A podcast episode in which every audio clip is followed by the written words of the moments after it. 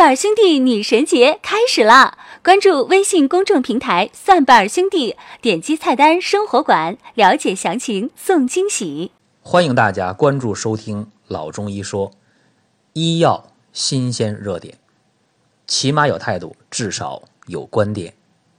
我们今天的话题是医院黄牛绝迹江湖。说到黄牛党。在全世界呢，这是一个特别常见的现象啊。比方说，我们去看呃一场演唱会，或者我们去看一场球赛，很可能就会遇到资源比较稀缺，然后观众就一票难求，所以这个时候就会有黄牛的出现。有的时候，大家为了看一个偶像的演唱会，或者看一些呃球员的精彩的一个。赛事啊，大家也愿意花这个高价去从黄牛手里拿票，所以黄牛在全世界范围内，在文体圈当中，应该说存在不是一年两年了。呃，从某种程度上讲，在文体圈啊，对于黄牛的存在，大家基本上还能容忍，这是一个普遍的事儿啊。但是如果要是在其他的场合遇到黄牛，很多时候大家就呃不能忍受啊，比方说在春节前啊，就出现了在北京的医院呢，有一个女孩排队，哎排专家号排不上，结果三百块钱的一个号被黄牛炒到了四千五百块钱，那这个事儿就特别离谱啊！所以在这个年前啊，这个医院黄牛的事儿。就引起了大家的关注，牵动了每一个人敏感的神经。其实说到我个人来讲啊，我也遇到过黄牛的事儿。呃，我在前几年出差，结果就买票就买不到。啊，春节期间出差呀，那个卧铺特别难买，没有。我说那干脆呢，我就买个坐票也行，坐票也没有。后来，呃，在车站门口的宾馆里边，哎。就买到了车票了，只不过是一张票加了三十块钱。哎呦，把我还高兴够呛！我心想着，加了三十块钱我就有卧铺，这二十多个小时的车，哎，我就坐起来，哎，我就不犯愁了，我还挺高兴。然后后来我又遇到一个黄牛，是我去交违停的这个罚款的时候，我上午九点来钟到了，呃，交警队，但是我一摁那个排号器。我排到了三百多号，一问一打听，说这一天也就办个一百七八十号，你这三百多号，那你今天根本排不上。然后我就觉着那算了吧，改天再来吧。我到了门口，哎，那门卫就问我说：“你干啥来了？”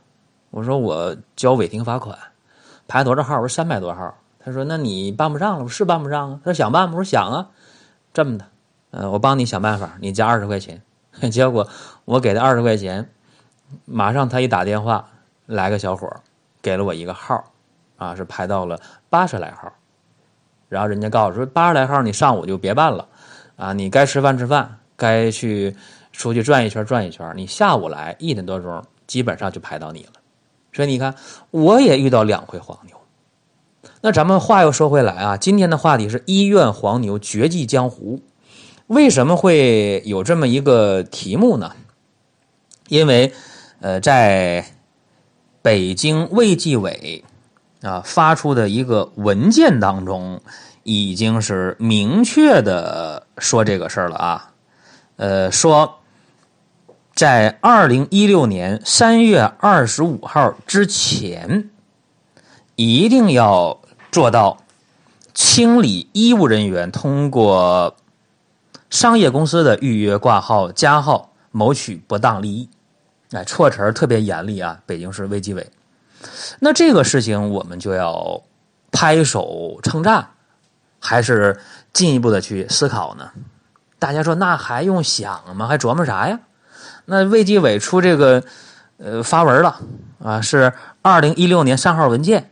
那这文件一出来之后，那以后再去医院排队，那你就得凭本事了，对吧？你说我想看专家，那你就提前来。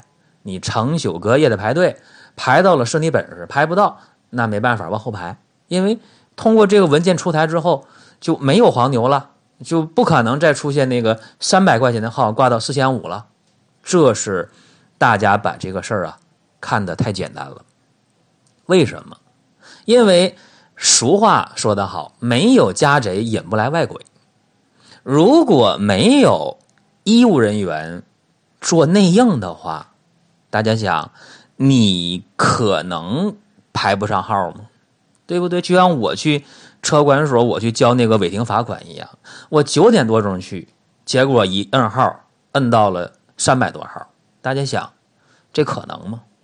八点半开门，我九点过一点，半个钟头，怎么就能出去三百多个号啊？那不还是有暗箱操作，有内部人在做吗？包括医院也是，医院你去挂号，你一挂挂不上，专家号没有，排后边去了。那无非就是有人在内部操作，就像当年我买车票一样，同样道理啊。你买火车票为什么买不到呢？因为当年那个车票它也没有网络发售的这么一个渠道，肯定是铁路系统内部人为的把票截留了，不就这么简单？也没有实名制。大家说那不对，说医院是实名制挂号，大医院全是实名制，为什么还有黄牛出现呢？因为黄牛他会拿很多身份证、很多户口本提前把号挂完，他无非在医院内部有人帮他做一个事儿，等你来了，把这个票、把这个号高价卖你的时候，能换成你的名你看，换个名而已。所以说啊，这个医院内部为什么要清理医务人员通过商业公司的预约挂号、加号谋取不当利益？为什么清理这个事儿？从内部开始抓起。大家说，那这个事儿好，真要是查下去的话，还要对这个当事人问责，还要对相关的负责人去问责。哎，说这个太好了，现在是呃自查自纠阶段，挺好。甚至北京有很多医院呢，已经连夜下发通知说啊，说咱们医院的大夫啊，所有的医生，你必须解除与商业公司的合作。还有一点啊，就是说。你大夫手机里边有，呃，商业公司的那个 app A P P 的软件，你赶紧给我卸载了。嘿，这个事儿呢，大家说，哎呀，太好了。其实各位说好啊，还有点早。为什么呢？因为目前的 B A T 三家的互联网公司啊，啊，大家知道，百度、阿里、腾讯三家公司旗下都有相关的 app 软件在运营。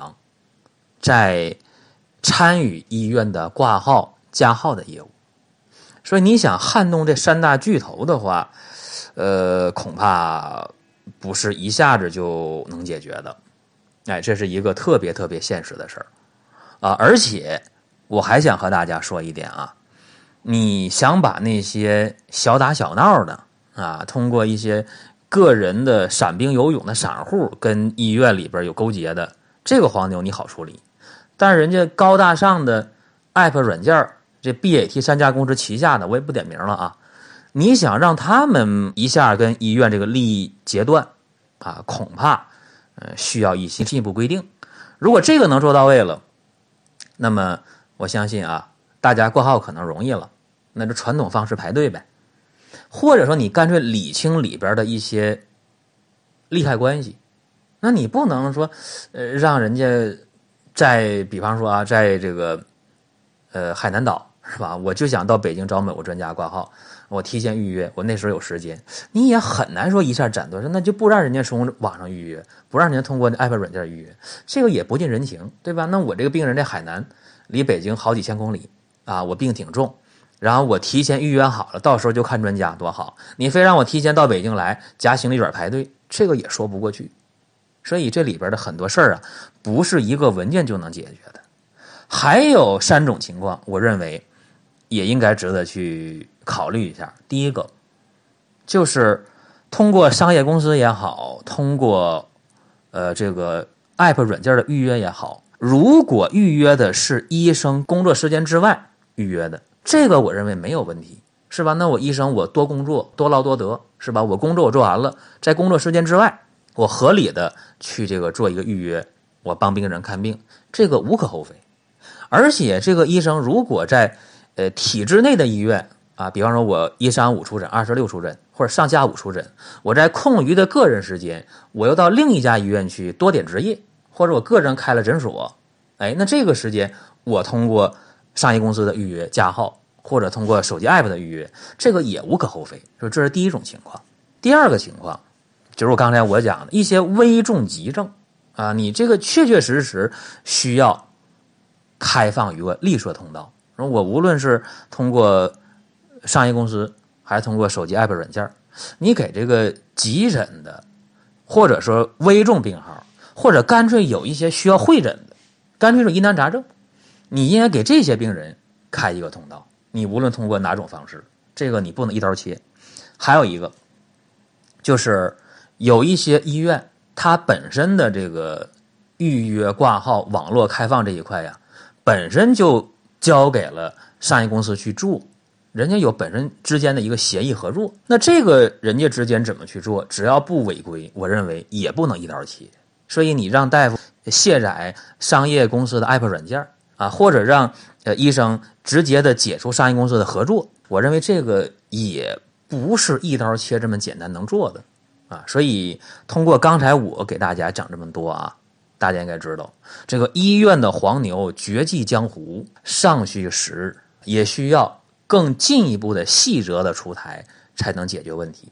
其实我们也担心啊，说目前的这个医疗的体制情况不改变，这黄牛呢也很难杜绝。比方说，现在在大医院的门诊量特高，住院呢是一床难求，加床满走廊都是。但是在基层医院呢，门诊量低，住院的更低。这个本身来讲就和国际的医疗情况不太相符。国际的医疗情况是什么样的？说大医院基本上处理危急重症、处理手术，而大部分的常见病、多发病的门诊量或住院量应该在小医院。如果这个事情不解决的话，呃，那么在求医热的状态下，在供需矛盾的情况下，黄牛是不好解决的。还有一个问题就是，现在这个预约的情况下，正常渠道、正常网络途径、电话途径预约，肯定就有预约了没来的人，爽约的人。这个时候，黄牛肯定又有空间可赚。所以，这个黄牛你想把它彻底的消灭掉啊，我相信在技术层面。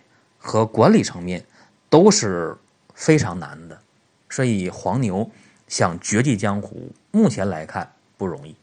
这是今天和大家讲的老中医说，起码有态度，至少有观点，医药新鲜热点。大家同时可以关注我的另两档节目，一个是求医不折腾的寻宝国医，一个是发现中医之美的中医入门。同时，大家还可以关注蒜瓣兄弟旗下林哥主讲的《奇葩养生说》。在这儿呢，还和大家呢提醒两件事啊，这个很关键。第一个，很多人想预约外应膏，外应膏呢会在三月七号截止预约。像湿疹的、慢性的皮肤病的，大家可以关注一下，呃，蒜瓣兄弟看一下这个外应膏啊，三月七号截止预约了。呃，还有一件事儿。蒜瓣兄弟的女神节，哎，大家呢可以关注一下。好，今天和大家就聊到这儿，下期节目再会。本节目由倡导健康生活的蒜瓣兄弟荣誉出品，添加公众微信“蒜瓣兄弟”，给你更多惊喜。蒜瓣兄弟女神节开始啦！关注微信公众平台“蒜瓣兄弟”，点击菜单“生活馆”，了解详情，送惊喜。